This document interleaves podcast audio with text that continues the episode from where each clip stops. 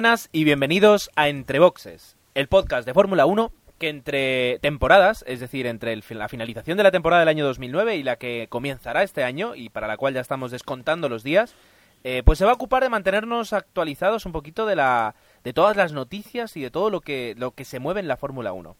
Y para comentar los mejores adelantamientos y, las mejores vueltas, tenemos a casi todo el equipo habitual. Eh, por ejemplo, Jorge seguramente estará por ahí. Hola, ¿cómo estamos? Eh, Emanuel, es imposible que se pierda esto. Hola Gerardo, hola a todos. Eh, desde la distancia, juicioso Osvaldo seguramente nos contempla. Hola, buenas noches y feliz año a todos. Ciertamente, feliz año, ciertamente. Y desde luego, eh, recortando décimas en cada curva y apurando, apurando los arcenes, seguro que está Dani eh, con nosotros también. Hola, muy buenas a todos. De momento nos falta nos falta Agustín, que digamos está ejerciendo de Kimi Raikkonen del equipo, eh, un poquito apartado, sin saber nada de él. Eh, pero bueno, esperamos que se pueda incorporar en cualquier momento y si es así, os lo haremos saber. Ah, bueno, yo, evidentemente yo también estoy, soy Gerardo. Y lo que vamos a hacer, que siempre se me olvida, va a ser una, hacer una pausa aquí, poner una promo y continuar enseguida y empezar con la actualidad de la Fórmula 1. Fran Blanco. Javi Pérez. José Vaso. Felipe Rodríguez. Play Sound. Blog y podcast dedicado al ocio, la música, la tecnología y entrevistas. Playsound.es. ¿Cómo se nos va? Bueno, yo que tengo una memoria terrible, eh, os voy a preguntar, ¿cuándo fue la última vez que grabamos? ¿Cuándo, qué día fue?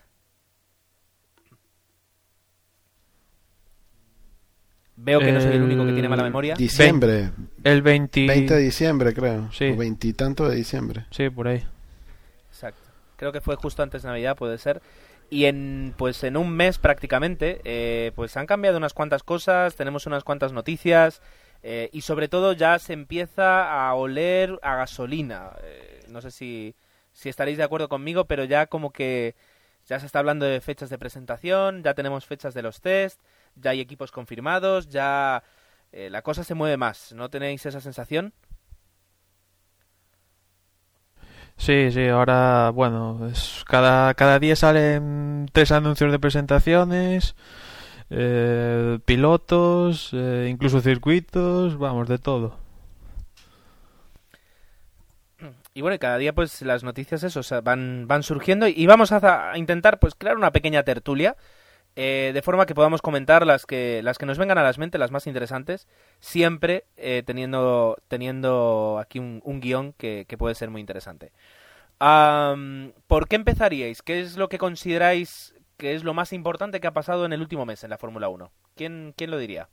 Pues eh, yo diría que lo más importante o lo más eh, lo que más ha sonado a bombo y platillo es la vuelta del heptacampeón del mundo Michael Schumacher que va a correr para Mercedes GP.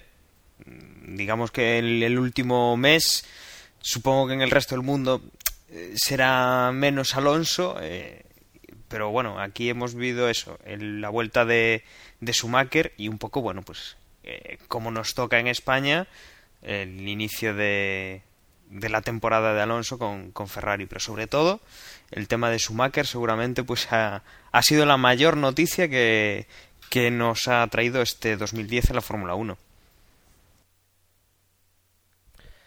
Eh, sí, la verdad es que desde luego ha sido toda una noticia y, y, eh, como ya dijimos, o sea, ya no solo Schumacher, sino también Schumacher más, más, más Brown. Y, y esa combinación pues eh, puede ser letal.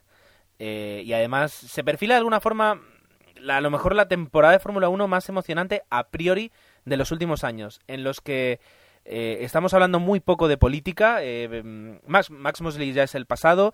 Jan de momento mantiene un perfil bajo que yo creo que es eh, bastante necesario, tal y como está la FIA últimamente.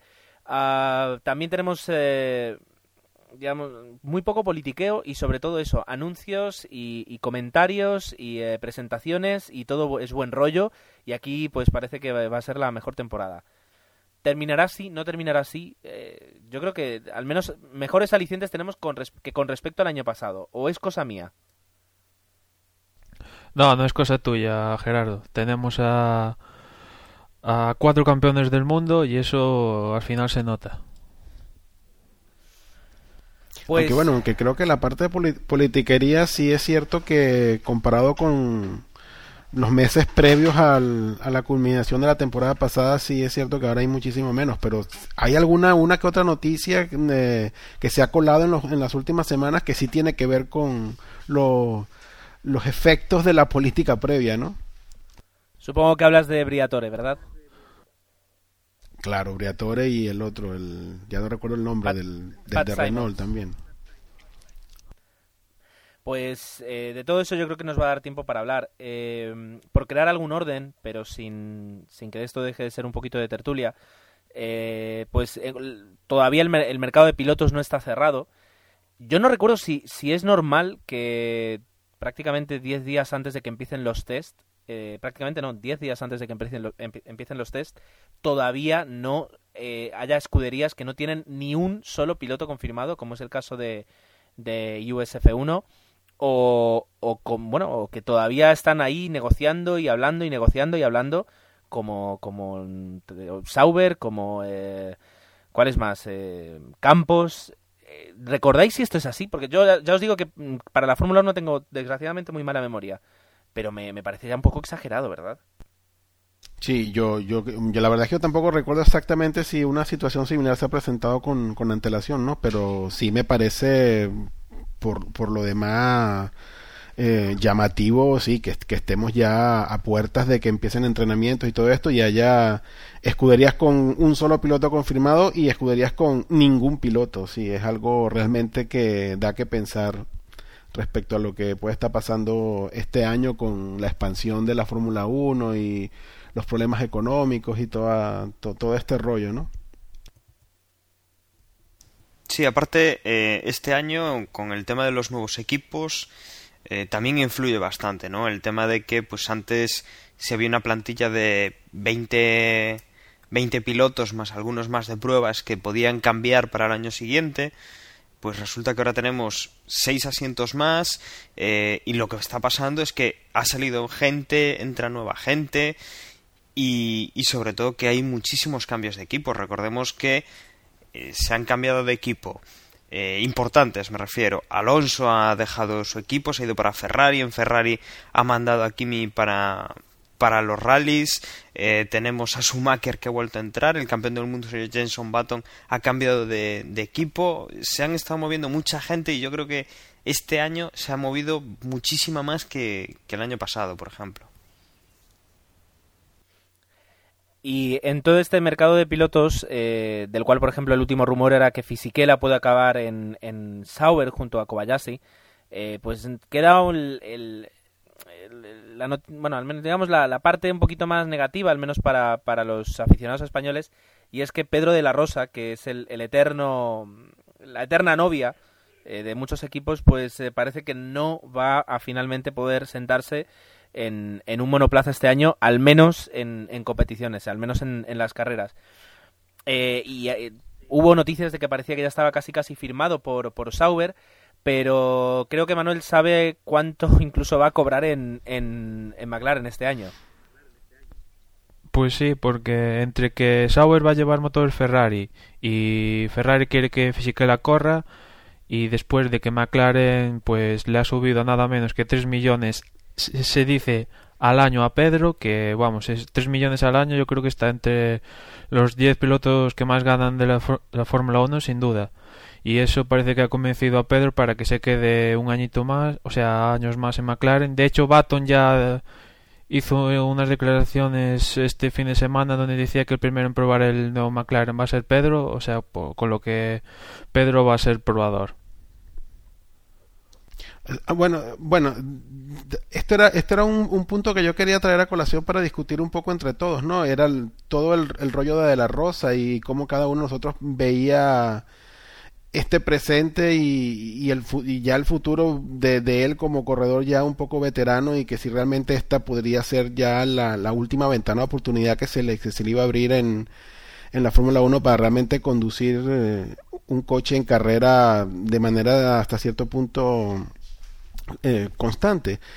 Eh, pero en vista de estas últimas noticias y lo que está comentando Emanuel, pues parece que simplemente esta ventana ya se da por completo cerrada y, y ya está. Y, y no sé, ¿ustedes opinan que la adrenalina y el correr todo, el correr todo todos los fines de semana, los 3 millones de dólares lo valen? Eh, no sé. Lo, lo, que yo, lo que yo quería comentar era eso, o sea,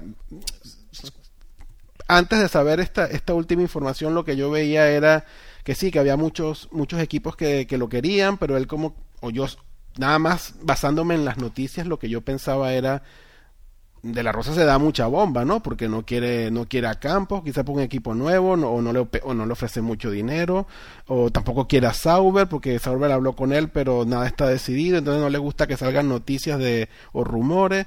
Entonces yo lo que planteaba era, a ver, si tú lo que quieres es correr, y no, está bien que digas, bueno, no corro a, cualquier precio, pero, pero correr todos los fines de semana, un poquito de sacrificio hay que hacer. Y no sé, yo pensaba que quizás la Rosa se estaba vendiendo muy caro en el sentido de que si realmente quería correr, esta era la última oportunidad que se le iba a presentar. Yo creo que las circunstancias que se están dando este año para, para corredores, sobre todo con cierto nivel de experiencia y hasta cierto punto, si los podemos catalogar de, corredores veteranos, esta era, era la oportunidad perfecta para ese perfil de corredor.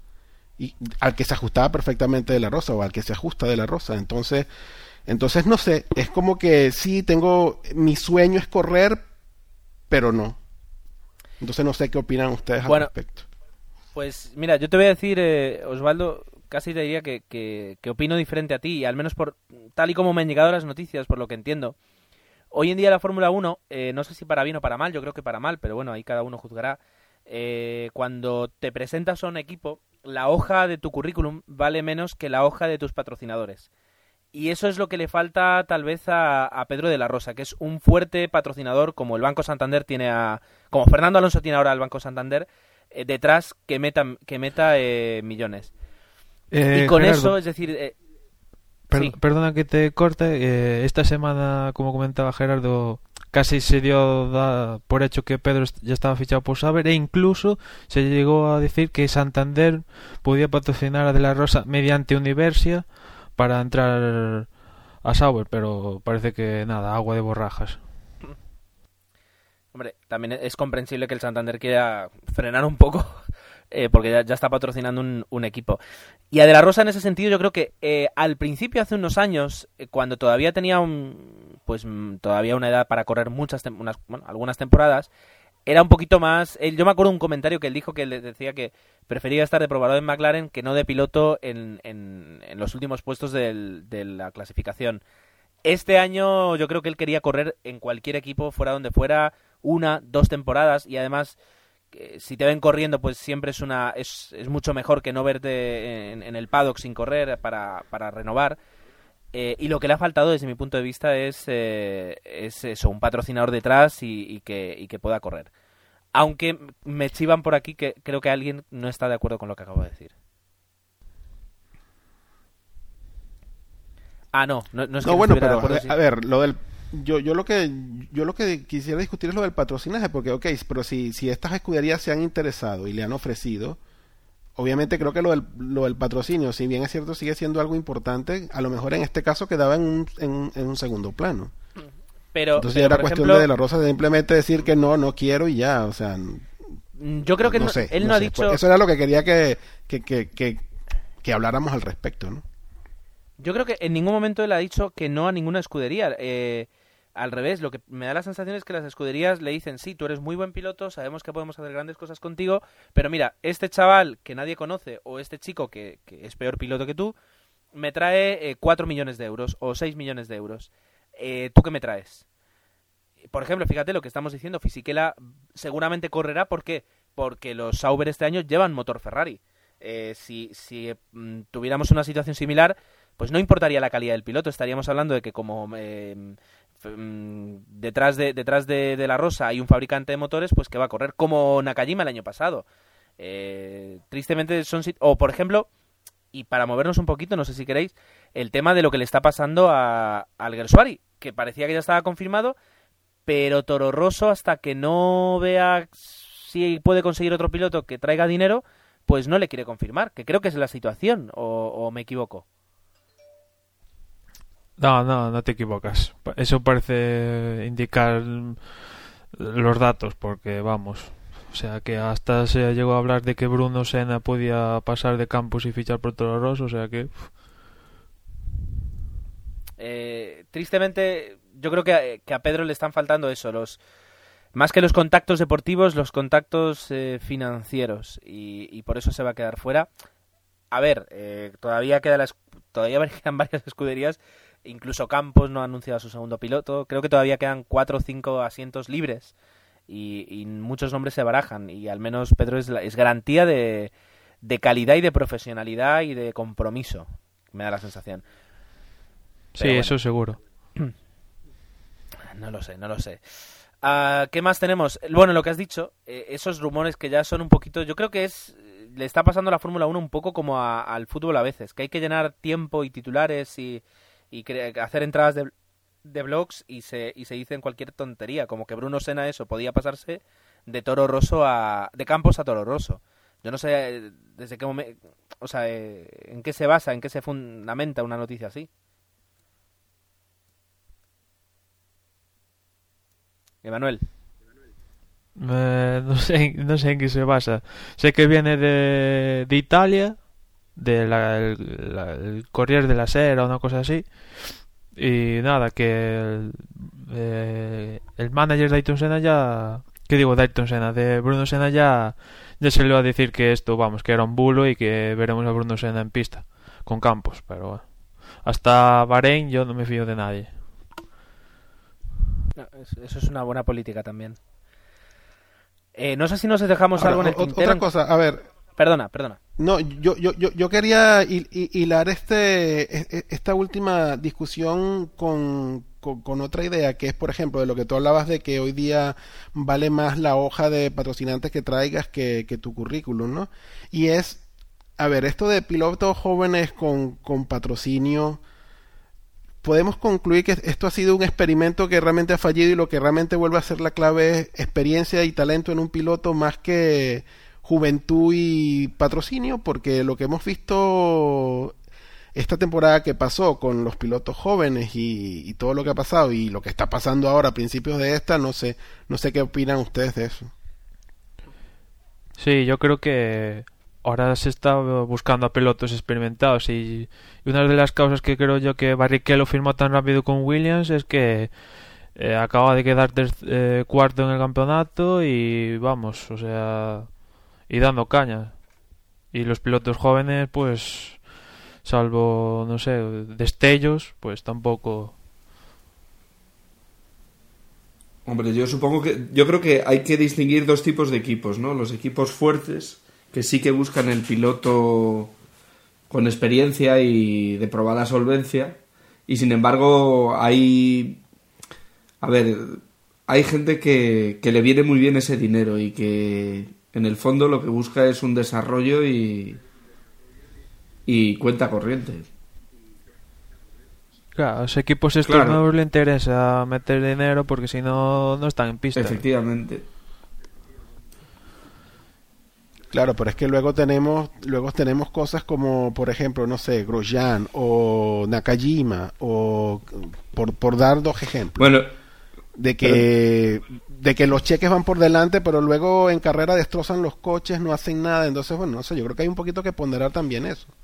Por eso decía que bueno, a lo mejor este año la clave vuelve a ser eso, más que más que juventud y dinero, lo que lo que realmente se, se, se tiene que empezar a valorar de nuevo, como en los viejos tiempos, es experiencia y talento.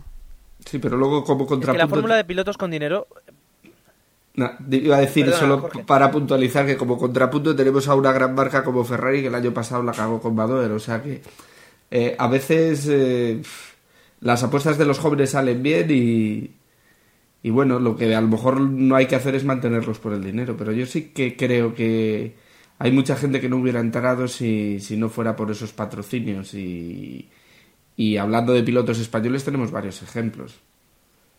Recuerdo los primeros momentos de Yené con Telefónica, de la Rosa con Repsol. Es decir, eh, eh, en ese momento, por ejemplo, eh, en la que no existía Fernando Alonso y todo este alonsismo que hay ahora, si no llega a ser por un patrocinio fuerte y meter dinero en equipos de segunda línea, por decirlo de alguna forma, mm, no hubiéramos podido llegar a ver a un, por ejemplo, Pedro de la Rosa que ha demostrado ser un piloto con, con cierto talento. Sí, y al final llegamos que, que tal como está montado el chiringuito ahora, un piloto joven no va a destacar, o sea, no va a tener un plan de, evolución como tuvo Fernando Alonso, Vettel, Kubica. Eh, ahora entras y arreglastelas tú, porque, o sea, no queda otra opción.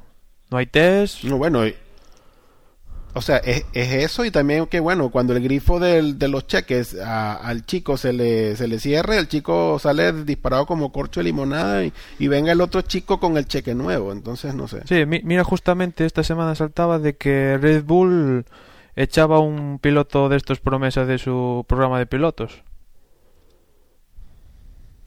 El, el piloto que tiene el récord en, en Fiorano, justamente, el año pasado. Eh, para mí la política, lo que iba a decir antes de los pilotos así eh, jóvenes con, patrocinio detrás, es lo de pan para hoy, hambre para mañana. Es decir, eh, muy bien, puede hacer que el equipo pues te funcione unos meses con el dinero que trae, pero a la larga el equipo va a vivir de los resultados y de los patrocinios. Y los patrocinadores dejan dinero si hay resultados. Y para eso necesitas pilotos de, de calidad. a la larga yo creo que la calidad es lo que se impone. Sí es verdad un poquito lo que dice Osvaldo, que parece que se está volviendo un poquito eso, a buscar verdaderos pilotos y no eh, gente que conduce rápido con mucho dinero detrás. Pero eh, yo creo que la Fórmula 1 estamos viviendo a un cambio. Eh, después de los grandes constructores que lo ven como una inversión, vuelven los pequeños, o sea, pequeños inversionistas y, que también corren un poquito por, no sé si por pasión o por, o por competición, no lo sé, pero no sé, yo creo que estamos asistiendo a un cambio y, estamos viendo en, la parrilla el reflejo de, ese cambio. Podríamos pasar de los pilotos un poquito a los equipos, ¿qué os parece? Perfecto, perfecto. Y eh, así como, por ejemplo, ahora Emanuel va a tener un, silencio obligatorio, puesto que su micro vuelve a fallar, eh, ¿quién quiere comentar eso, las, las últimas noticias en cuanto a presentaciones, en cuanto a que ya estamos llegando en, el periodismo a un punto en el que ya, dependiendo de quién conduzca primero el coche, pues ya eso significa algo, algún favoritismo, etcétera. Eh, ¿Alguien le ha llamado la atención alguna noticia en cuanto a, las presentaciones que se van a hacer de los equipos, etcétera, etcétera? Dani, me, me, parece que creo que estás interesado en hablar de este tema. Bueno, a ver, yo os comento algún, alguna fecha de presentación, por ejemplo. Tenemos que, por ejemplo, la Mercedes GP eh, va a presentar el, el, coche el día 25 y, y, el día 1, el día 1 de febrero, pues ya lo, ya lo tendrá en pista. Eh, Ferrari presentará el día 28 de enero. Eh, creo que Ferrari va a presentar en, en Italia, en Fiorano, supongo, en el circuito que tienen al lado de la fábrica. McLaren lo presenta el día 29, Renault el 31 y me parece que el 31 también lo han, lo han elegido los de BMW Sauer. Y el Lotus, por ejemplo, tendremos que esperar hasta, hasta el 12 de febrero aún. Quizás es eso, los grandes ya en este mes eh, van a presentarse y los segundos equipos lo están alargando incluso medio comentábamos que, el Campos eh, tiene la posibilidad de, de, no salir en el Gran Premio de Bahrein. Sí, eh, ¿qué tal ahora? ¿Me escucháis bien? Eh, quería solo añadir que uno de los equipos fuertes que no va a estar en su primera semana de test va a ser Red Bull, que el año pasado también no estuvieron en los primeros test y le salió bien, y este año vuelven a repetir la fórmula y por ejemplo, Toro Rosso sí que va a estar. Ya sabemos que esta temporada se han independizado y que cada uno va a tener su, su coche independiente. Pues Toro Rosso sí que va a estar en esa primera semana de test. ¿Qué os parece esto de Red Bull que no está en la primera semana? Un equipo que en teoría va a estar luchando. Hombre, eh, yo creo que e, es un poco, es, da un poco igual, ¿no? Porque lo que tiene limitado son las sesiones. Entonces, eh, el, el, que empiecen antes o después, yo creo que con las pocas sesiones que tienen reales y los pocos kilómetros que van a poder hacer en comparación con otros años, mm, tampoco creo que cambie mucho. No sé, no sé qué opináis vosotros, pero yo creo que no es Quizás lo hacen por el tema de espionaje, por guardarse a lo mejor algún alguna cosa, no sé. Yo, yo creo que no, ¿eh? yo creo que no tiene mucho que ver, pero no sé qué opinan los demás. No, aquí hay un, un tema y es que, bueno, eh, lo que están trabajando ahora los equipos es, eh, es en tema de, de simulaciones, sobre todo, de, pues estás diseñando el coche, estás diseñando unas partes nuevas y lo que utilizas pues como no tienes acceso todo porque creo que además el túnel de viento está, está controlado y no lo puedes poner en pista para probar pues lo que tienes que tener es aparte de hacer lo que es el diseño del coche pues coger y meterlo en un simulador eh, bueno un simulador virtual obviamente no, no lo metes en túnel y tienes que hacer pruebas eh, que bueno no sé hasta qué fiabilidad llegan esas esas máquinas, esos simuladores que tienen desarrollados, como para decirles algo real sobre el coche, ¿no? Entonces, hasta que no lleve, no llega a un túnel de viento, a un circuito con un piloto encima y les diga, no, mira, es que el coche no va bien del todo porque culea de atrás o, o se va un poco de morro. Entonces, eh, lo que, lo que están apostando por hacer en Red Bull, si les sale bien, si están haciendo esos cálculos correctos, es desarrollar el coche lo, lo máximo posible. Es decir, que no dicen eh, tenemos que tener el coche hecho, montado para el día 1 de febrero para hacer los test, sino que pueden tener pues una, dos semanas más para tener un coche más maduro y llegar al circuito y decir efectivamente lo hemos hecho bien. Ventajas e inconvenientes.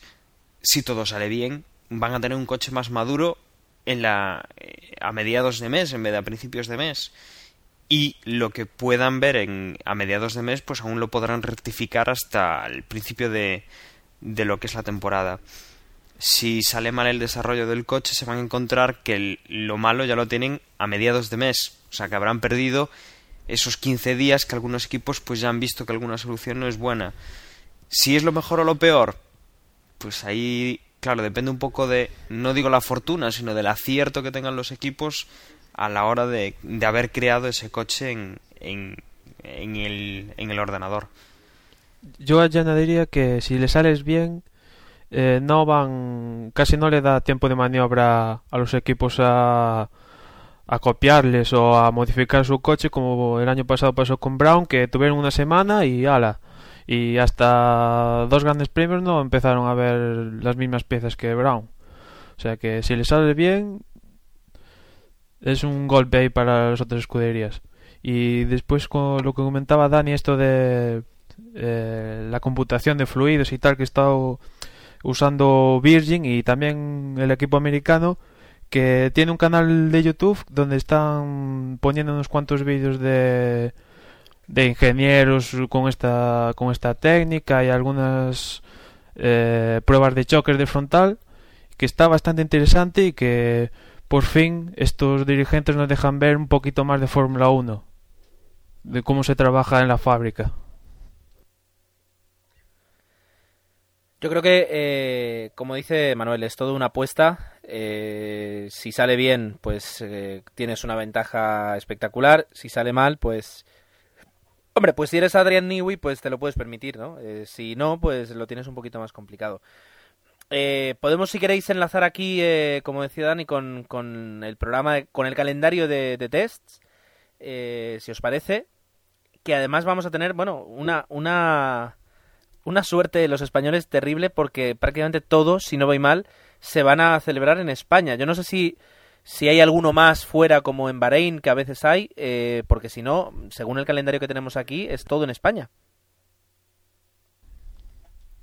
Sí, Bahrein quiere, pero por normativa va a ser que no.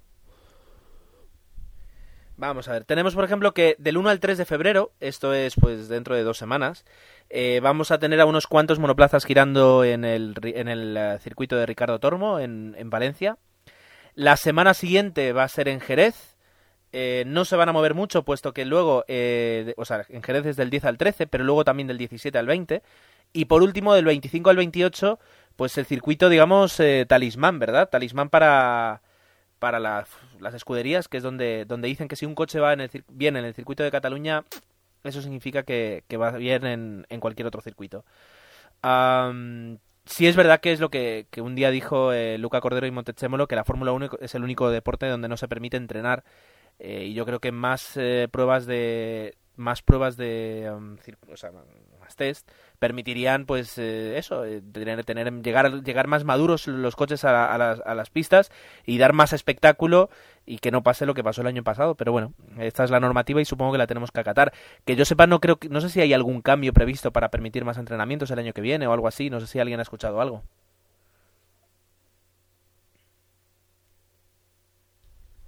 nadie ha escuchado nada no más. No, no.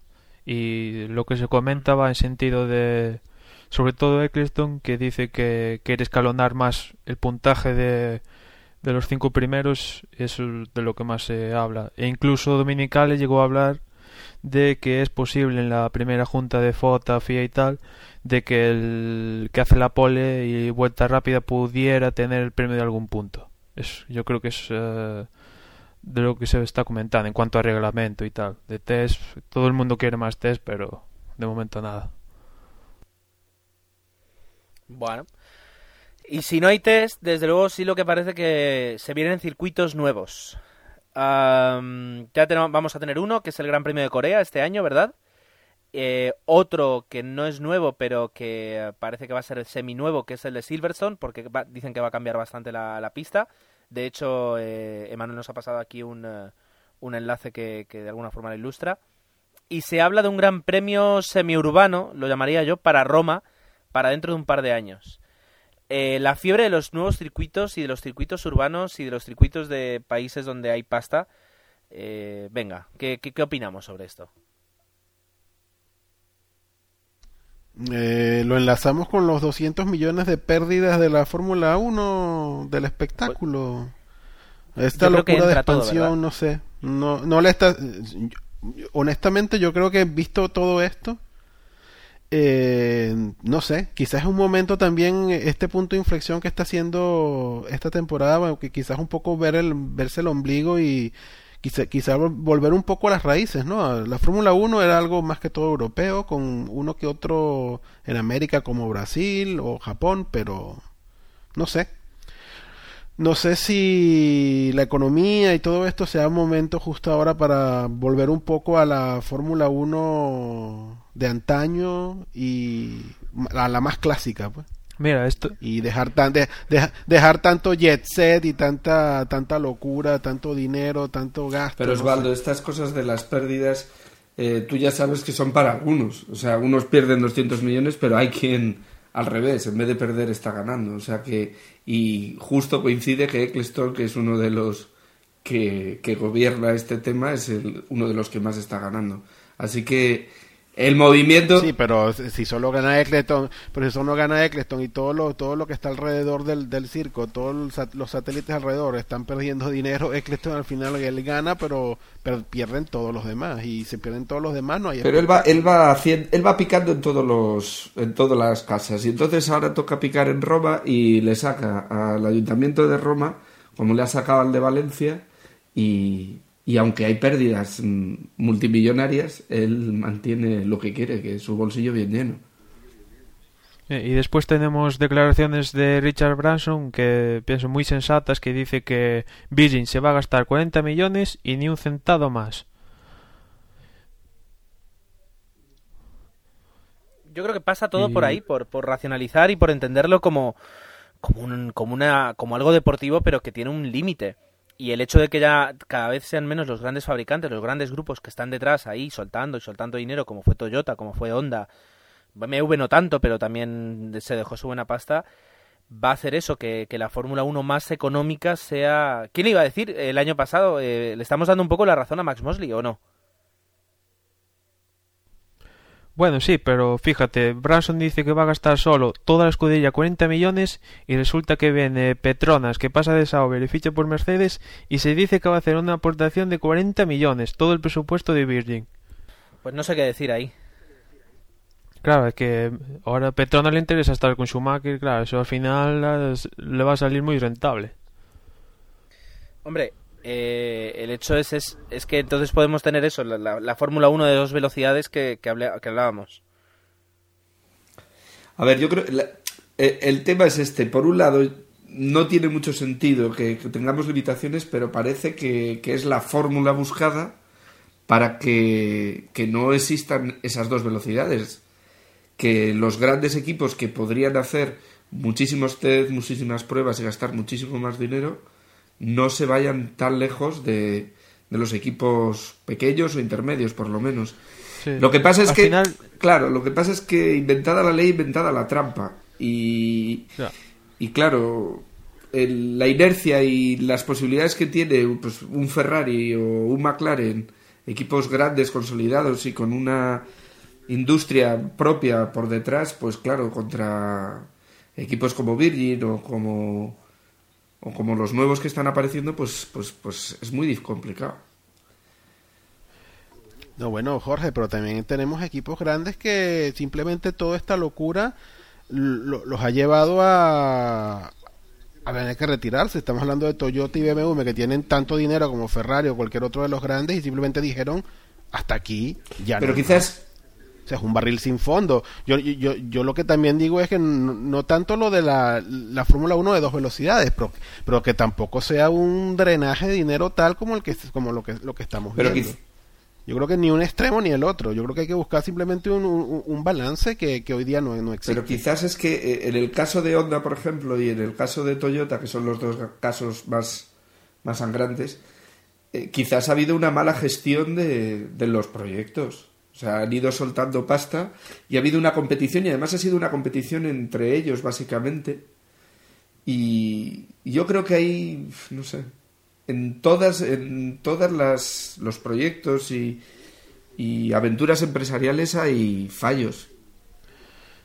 Sí, mira, comentaba Javier Rubio, que es uno de los comentaristas de Eurosports de, en cuanto al motor, hacía un artículo en Confidencial que en estos últimos cinco años se ha gastado la mitad de lo que se ha gastado en la Fórmula 1 en toda su historia. Y por ejemplo decía de que comparaba que lo que se ha gastado, por ejemplo, BMW, que son 700 y algo millones, es lo que se ha gastado Renault desde que está en la Fórmula 1 entera. Una pasada. Y vamos, es que después tenemos los 2.000 millones que se gastó Honda, los 1.700 de Toyota, unas auténticas bestialidades que, sobre todo Toyota, ni un resultado, ni una victoria, y al final se acaban pirando. Yo voy a decir una cosa, eh, a, ver, a ver qué os parece, y es que en la Fórmula la Fórmula 1 es un deporte en, en el que a lo mejor pues el 50% es suerte pero también depende de, cómo administres esa suerte y de cómo juegues con, con, la ración de suerte que te toca.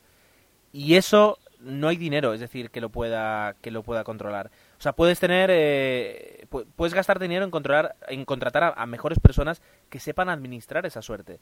Y el problema es que ha habido, ha habido empresas que no han entendido esa filosofía, desde mi punto de vista, y por eso es lo que, por eso han salido escaldadas, porque han pensado que que la Fórmula 1 era un deporte en el que quien más dinero ponía, pues más iba a ganar. Y, y, se ha demostrado que no es así. Y, que lo que estás diciendo, que, que, se lo han tomado como una apuesta, quizás, eh, o sea, eh, han querido llegar para ganar y en el momento en que después de, de vacíos los bolsillos mm, no han hecho lo que pensaban, se retiran. Yo, por ejemplo... Al único que le ha salido medio bien es a BMW y solo ha conseguido una victoria, o sea que tampoco... Sí, pero es triste cómo se van. O sea, yo creo que podrían haber ido cediendo, en vez de haberse marchado como se han marchado, o como se marchó onda. Que tú fíjate a Brown cómo le dejaron el equipo y lo que consiguió. Es, o sea, es que es increíble cómo Honda, una fábrica... Eso es el claro ejemplo de una mala gestión de proyectos. Dos mil millones tirados a, la basura a cambio de un euro. Y bueno, un, poco más, una libra. No, pero yo, yo quería insistir también en que, bueno, que sí, mucho de lo que han comentado ustedes es cierto, pero yo me refería más al, al cuánto de ese dinero votado está en la parte, y yo lo, yo lo que quería eh, contar, con, poner era e, esa parte con, lo de la expansión de la Fórmula 1, la expansión del espectáculo por todo el mundo, y entonces, pero cuánto de todo ese dinero que se ha votado que ha sido por mala gestión o todo lo que tú quieras, pero también de lo que se ha echado a la basura en lo que era en lo que es la parte de infraestructura por la misma expansión del espectáculo. Que, que, se puede decir que son costos hasta cierto punto innecesarios, pero que una carrera hoy en un continente, dentro de dos semanas en, en, el otro extremo del mundo, y eso, el mover todo lo que implica una carrera, eh, pues esos también son costes. Y, eso hoy día, con toda esta expansión, vale 10, 20 veces más que lo que costaba hace 5 o 10 años. Realmente en ese punto del que yo, del, que, del que yo criticaba de, la expansión, del, del, daño que la expansión hace también al espectáculo, ¿no? Sí, sí. ¿De Los equipos que ese dinero que ese dinero que se usa en, la movilización de infraestructura que pues, se podría revertir en los coches que no que y, no y no echabas la basura en, en cargo gastos de aviones y todo el tipo de cosas. Osvaldo de alguna forma eh, dirías a ver si estás de acuerdo con este comentario que la Fórmula 1 ha creado una, una estructura un negocio que el propio deporte en sí no es capaz de soportar, es decir, que, se gasta demasiado dinero en el, en el negocio de la Fórmula 1 y no está respaldado por luego el espectáculo que ves como deporte? exactamente, totalmente de acuerdo. Que habría que invertir más en, el deporte y menos en el espectáculo lo, lo, que yo, lo que yo decía en un principio, que quizás es un poco volver un poco las raíces, y no estoy, no estoy queriendo decir con eso que, que sea limitar la Fórmula 1 como la hemos conocido en los últimos 2, 3, 4 años, pero, pero no sé, quizás volver un poco a, a, a la esencia de lo que fue hace 20. Sí, ah, también hay una cosa con lo, con lo que comenta Osvaldo de, de toda esta logística que tienen los equipos que es, es bastante bastante impresionante porque recordemos que, que se recorren, pues falta falta el continente africano, pero el resto eh, tienen que tienen carreras en todos los lados. Entonces eh, hacían, bueno, lo comentaban hace tiempo y es que equipos como podían ser Minardi en su momento o, equipos muy modestos en ese estilo, el hecho de haber puntuado en una carrera, eh, claro, cuanto cuantos más puntos consiguieran, más dinero conseguían y solo el hecho de poder puntuar una carrera ya les compensaba pues toda esa logística y, era algo que, decía, bueno, a ver si por lo menos ganamos una carrera y podemos pagarnos los, los viajes que, tenemos que realizar. Y ahora sí que me parece que es un poco más, más caro todavía eso, porque yo creo que, que saltan más de aquí para allá, de allá para aquí, que, en épocas como, por ejemplo, la, la que comentaba, ¿no? En Minardi o, equipos de, de aquella época antigua. Bueno, mientras tanto, y si queréis para, para, ir pasando página, podemos concluir que desde luego el señor Eccleston no creo que haya perdido dinero, eh, para nada. Este hombre está bien tranquilo, ahí con la banderita cuadros en la nieve, o haciendo propuestas, eh, como comentaba Manuel, eh, una, una propuesta que yo no sé si ni siquiera entraba a valorar, que era la de poner atajos y que se pudieran utilizar varias veces durante una carrera. Ah, y que Trulli le respondió, yo creo que magistralmente, que le dijo que la Fórmula 1 no era un juego, que era un deporte. Y eh, la verdad es que este hombre no sé, no sé qué punto de vista tiene de la Fórmula 1. Desde luego, la Fórmula 1 actual, para bien o para mal, se la debemos pues en gran parte a él, pero, pero yo no sé a veces un poco las ideas que tiene a qué van, a qué van destinadas. Si al deporte o simplemente a ganar más dinero. No, él solo ve, solo ve el símbolo del dólar. Él solo ve el símbolo del dólar. Sí, sí, sí. Esperemos que, mantenga la pues, cordura. Eh, que digo que espero que, mantenga la cordura la FIA y que eh, los dos pasos atrás que ha hecho en normativa en cuanto a, puntuación y, y, lo de las ruedas, que, sepa frenar estos ímpetus de Eccleston y que vuelva a la normalidad, desde luego. Si no tenéis nada más que comentar, podemos. Ay, perdón, perdón, Manuel. No, no. Adelante, adelante. Sí, que iba a cambiar también de tema. Que iba a cambiar también de tema de que comentar algún algún cambio de directivo, por ejemplo en Renault, que que se va Bob Bell y el nuevo director jefe de Renault es Eric Bowyer, creo que se dice así, que fue director deportivo de Dams en la GP2.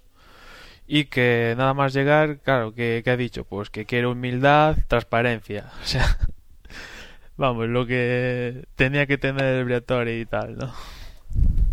Que si enlazamos, podemos decir que Briatore lo han, lo han sacado, le han quitado la sanción y por lo tanto eh, podría volver a, a la Fórmula 1. Sí, rápida y veloz ha salido de la FIA a decir que iba a apelar eso. Que tampoco creo que vaya a ningún lado porque los van a dar calabazas, pero bueno. Que yo creo que yo creo que volverá a la Fórmula 1. Con lo cual nunca sabremos lo que pasó, ¿no? Eh, eso eso yo creo que nunca se sabrá. Quedará quedará para el secreto. Y yo creo que, que Pat Simons no lo sé, pero Briatore volverá a la Fórmula 1, volverá a lo grande pero no necesariamente este año. A lo mejor dentro de un par de años entra con su propio equipo o algo así. Es decir, no me extrañaría. Aparte, yo, yo lo veo. Yo lo veo en otra escudería, ¿eh? O sea, otra escudería, otra otra competición. Por ejemplo, la Superliga de equipos de fútbol y Fórmula 1, o sea, de, de monoplazas, que igual le llega a interesar en algún punto. Porque esa competición, por ejemplo, el ganador esta temporada de la Superliga va a tener un test de Fórmula 1 y poco a poco va, va subiendo de nivel y igual a Briatore le interesa. Habrá que, bueno, habrá que estar pendiente de este hombre porque es, es una caja de sorpresas. Ah, lo que decías también, Emanuel, de este nuevo director, de Eric, ¿cómo se llama este hombre? Eh, no lo tengo aquí, lo he perdido. Bueno, pues Eric Boulier o algo así. Eric Boulier. Eric Boulier. Eric Boulier que ha dicho, bueno, nos vamos a plantear el campeonato para el 2011. Este año pues vamos a prepararnos y el año que viene pues eh, venga, a por el 2011. Bueno, esto lo ha dicho Bob Bell, mejor dicho. Eh, ¿No creéis que esto es lo que tenían que haber, haber, hecho con Alonso el año que llegó? De decirle, mira, vamos a preparar aquí el 2008 un supercochazo y en el 2009... Bueno, no, es que con el cambio de normativa no, no se lo podían permitir. Me, me, me autorrespondo a mí mismo, ahora, ahora que caigo. Pero bueno. Ah, más noticias, por ejemplo, tenemos como que Mercedes GP, eh, yo creo que son. están, están haciendo un poquito la, táctica que hicieron el año pasado, ir de humildes al principio, diciendo que bueno, que, hay que intentar pues aspirar a, un lugar entre los tres primeros del campeonato de conductores y, ganar carreras, pero bueno, que no, que no se ven ellos como favoritos, ni muchísimo menos. Y era un poquito pues eh, la táctica que usaron el año pasado que también les fue, ¿no? Hombre, pero no, no tienen la ventaja que, tienen el, que tuvieron el año pasado, ¿eh? Yo no creo que salgan ganando las cinco primeras carreras de calle como salieron, porque no tienen esa diferencia del difusor que tuvieron. ¿eh? Este año, este año lo tienen más complicado. Sí, yo creo que incluso ha tirado bajo, ¿eh? porque teniendo Schumacher, Rosberg, Mercedes ya completamente, yo creo que tenían Nick Fry tenía que decir que van a, a aspirar al título porque Schumacher y Rosberg han dicho que van a por el título. O sea que está tirando a la, a la papelera lo que acaba de decir Nick Fry. Bueno, pero yo creo que de todas formas, a ver, Mercedes, la escudería que vamos a ver en el 2010 Mercedes no es Brown del año pasado. O sea, de alguna forma podemos decir que esto es un reboot de escudería y de ese reboot no sabemos realmente qué va a salir. Nos podemos dar una idea de que por, por la gente que hay detrás, pero Mm, al menos yo no pondría la mano al, fuego por esta escudería hoy día. ¿eh?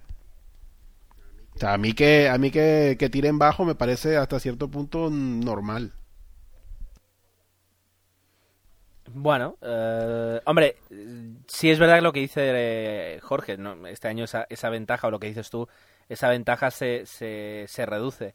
Pero bueno, es, eh, es un coche ganador con una aerodinámica muy buena, con el mejor motor y con dos pilotos, o sea, tal vez el mejor piloto que ha tenido la Fórmula 1 y con otra otro piloto también muy bueno.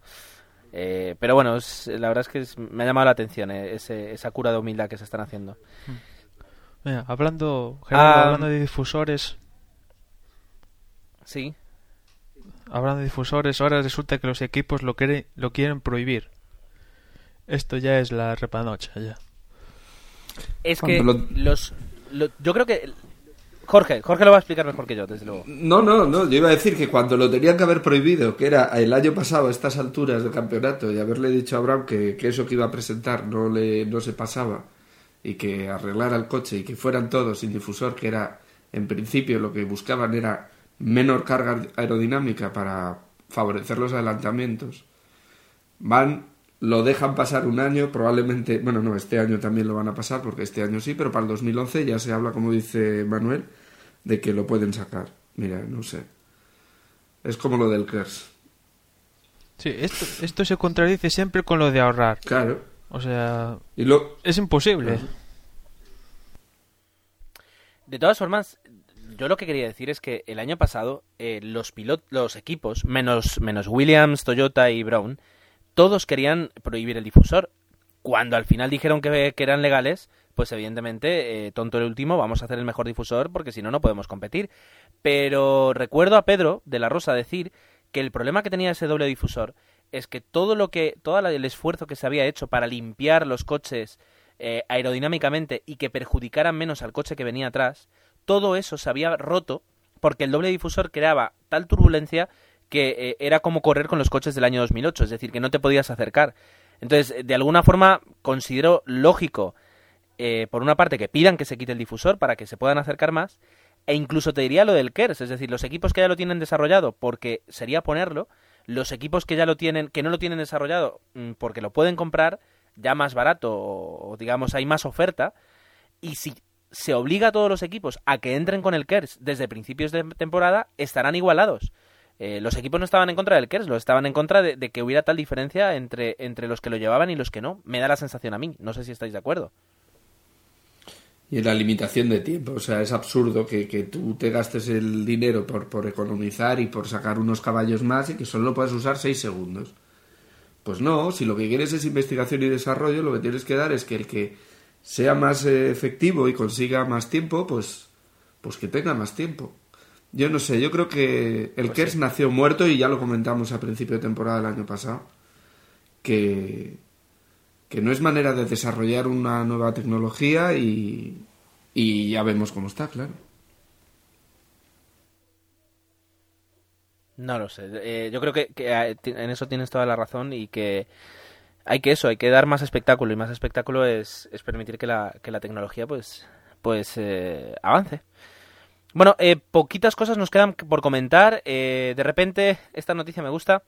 Aparecen dos candidatos coreanos para proveer de neumáticos la Fórmula 1. Eh, yo creo que el año que el año que viene va- van a estar llevando neumáticos Carrefour y poco más. Eh, ¿Qué comentáis de esta noticia? Es que no, no, no queda otra, no queda otra porque Michelin, Bridgestone y sus filiales están pasando de Eccleston y de la FIA y de su cara. O sea, les han echado, les han puesto la pistola y incluso los equipos y la FIA y tal le está diciendo, casi suplicando a Bridgestone de que de que van a bajar los números de neumáticos por, de cada escudería por grandes premios, tal, tal, pa- como que se queden, ¿no? Pero Bridgestone les va a mandar por donde saben. Y, y- y esto es debido a otra mala decisión de, del- del- de las ruedas. Es decir, ¿por qué quitaron, eh, hicieron una monomarca? Si es competición, ¿por qué no puede haber varias marcas? Yo creo que eso sería un aliciente para que volvieran a participar eh, eh, las distintas marcas, desde Goodyear hasta Michelin o Bristol o el que sea. Y mientras sean limitaciones de este estilo, es que no tiene mucho sentido. Y al final, pues eso, te tienes que ir al Carrefour a comprar las ruedas porque nadie más te las, te las vende. Sí, a, a ver si hacen open source esto de los neumáticos porque, vamos, es que ya... Yo creo que volverá, eh, volverá a la... Sí, Gerardo. Perdona, Jorge. No, no, no, di, di. No, no, que, que digo que volverá. Yo creo que volverán muchas marcas y volverá la competición en ruedas igual. Lo que pasa es que, por lo que yo sé, o por lo que. O sea, el negocio de las, de las ruedas de Fórmula 1 requiere tanto dinero, meter tanto dinero, eh, que mm, hasta qué punto las marcas se pueden ver beneficiadas o no. Y teniendo en cuenta cómo trató la FIA el asunto de Michelin, eh, las marcas dicen: Yo tengo que dejar todo este dinero para intentar competir con otra marca de, neumáticos y luego si hay un problema que se me genera tanta publicidad negativa no habrá categorías de, de competición en la que yo pueda meter mi marca. Eh, sobre todo porque además tú no identificas los neumáticos que tú llevas con los de un coche de Fórmula 1. Sin embargo, por ejemplo, con los de un coche de rally, eh, pues eh, sí, un poco más, quiero decir, los ves más parecidos a los tuyos. Entonces, ojalá vuelva la competición. Eh, yo de momento aquí veo tres marcas en la noticia que, que, que ha dejado en el guion Emanuel, que es eh, Kumo, Nexen y Hankook. Y de momento la única que conozco yo es Hankook. Domestica la carretera. Y, y por Eh, el así anuncio no repetitivo de la sexta, ¿no? Eh, sí, sí, sí, sí, sí. Que, eh, está bien. O sea, yo mm, al señor de la publicidad de Hankook le diría, con que me lo pongas dos veces en, todo el- en toda la carrera ya me basta. O pon diferentes, ¿eh? que así entonces ya pues me distraigo. Pero el, el coche bajando las escaleras ya, me ya está, ya me lo sé, ya, gracias. Pero bueno, eh, no sé, el 22 de enero según esto se tiene que decidir, pero esto en la FIA sabéis que las fechas no significan nada, porque luego dicen, bueno, pues mm, vamos a pensarlo más y cambian de fecha. Pero me da la sensación que vamos a ver, será un poco raro, ¿no? Fórmula 1 con, con ruedas Kumo, ruedas Hankook o ruedas Nexen. Donde, yo recuerdo mi, mi, mi, mi temprana juventud con, con Goodyear y yo qué sé, era, es, es como más auténtico, ¿verdad?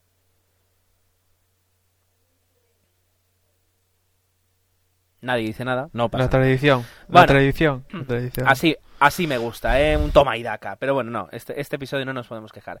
Bueno, yo no sé si, si queréis comentar alguna noticia más, no sé si nos estamos dejando eh, algo. Eh, sí que hemos comentado, no sé si en este, en este programa o en los otros, eh, que están todos preocupados por el tema del, del repostaje. eh, por el tema de los cambios que van a tener los coches, que van a ser más largos, más pesados, que la gente de Ferrari está todo el día eh, midiendo la gasolina que consumen sus motores porque son los más gastones y eso este año pues sí, puede es una obsesión mucho. ya, ¿eh? Es una obsesión eso, en Ferrari. ¿eh? Pero, pero, pero parece lógico este año, ¿no? Sí, sí, claro. O sea, Sí, sí, sí, sí. El consumo, el consumo va a ser decisivo en las carreras de este año.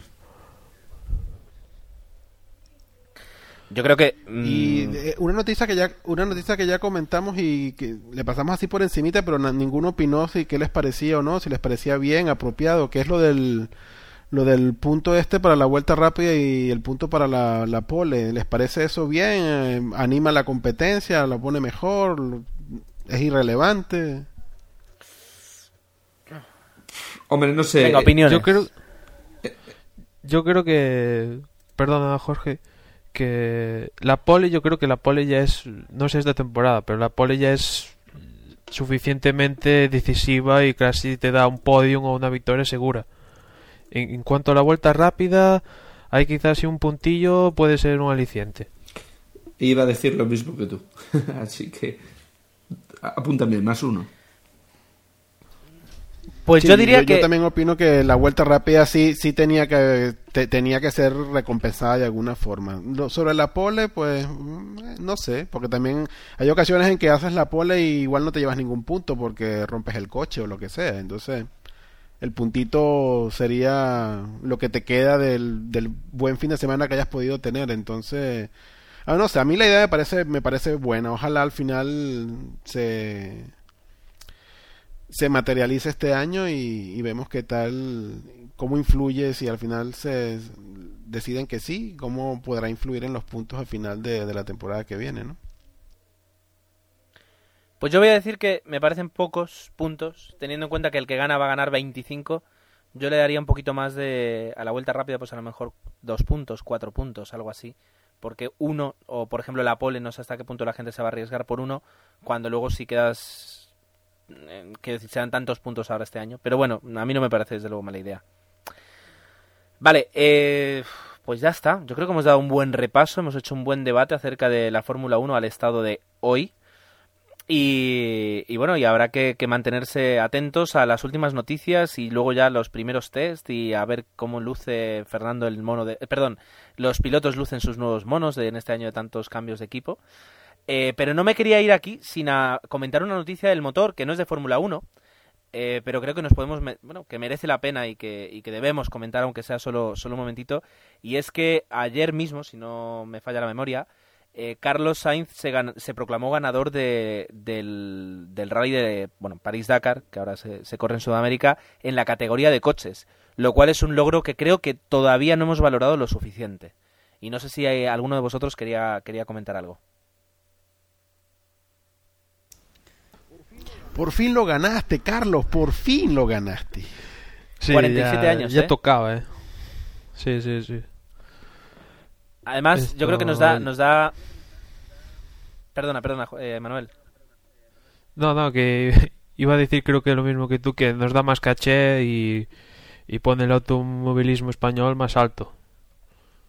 Bueno, yo iba, yo iba a decir que mm, con 47 años y ganando rallies eh, de ese tipo, con ese esfuerzo, a mí me da esperanzas. Quiero decir que todavía tengo una oportunidad yo en el mundo de la competición del automovilismo.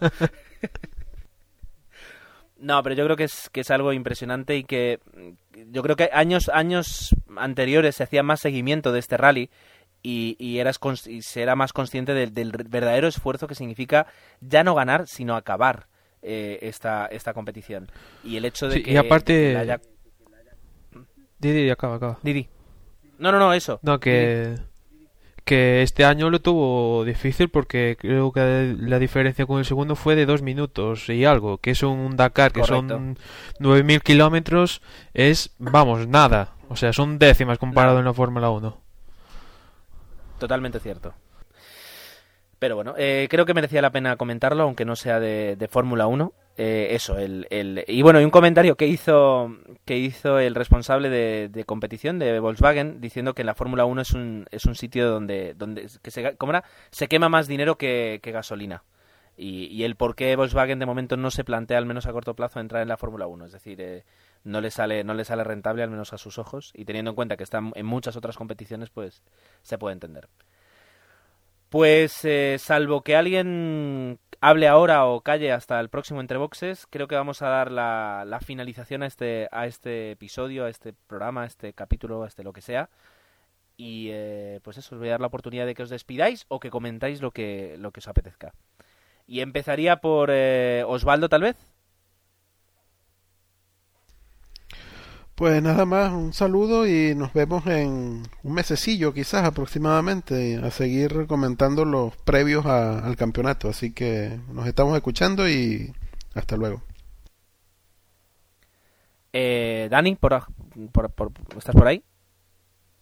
Bueno, pues como, como comenta Osvaldo, a ver si igual no en un mes, podríamos retrasarlo un poquito más de un mes y ya podríamos estar hablando pues de todo lo que ha pasado durante el mes de febrero, que tenemos las cuatro jornadas de, de test, bueno, las cuatro semanas de test, y que ya empezaremos a enfilar pues lo que es realmente la temporada, empezaremos a ver eh, si el regreso de Michael Schumacher ha sido una, un acierto o, o no está manteniendo el tipo con, con los cambios de, de los coches desde que lo dejó. Veremos qué tal funciona Alonso con su nuevo coche, los, los McLaren, eh, a ver qué tal se está portando Jenson Button con un coche, entre comillas, por fin competitivo. Eh, si los Red Bull aciertan en, en esa decisión de no acudir a los primeros, si todos los equipos comienzan la temporada y nos encontraremos que, bueno, a día de hoy faltan 55 días nada más para la primera carrera.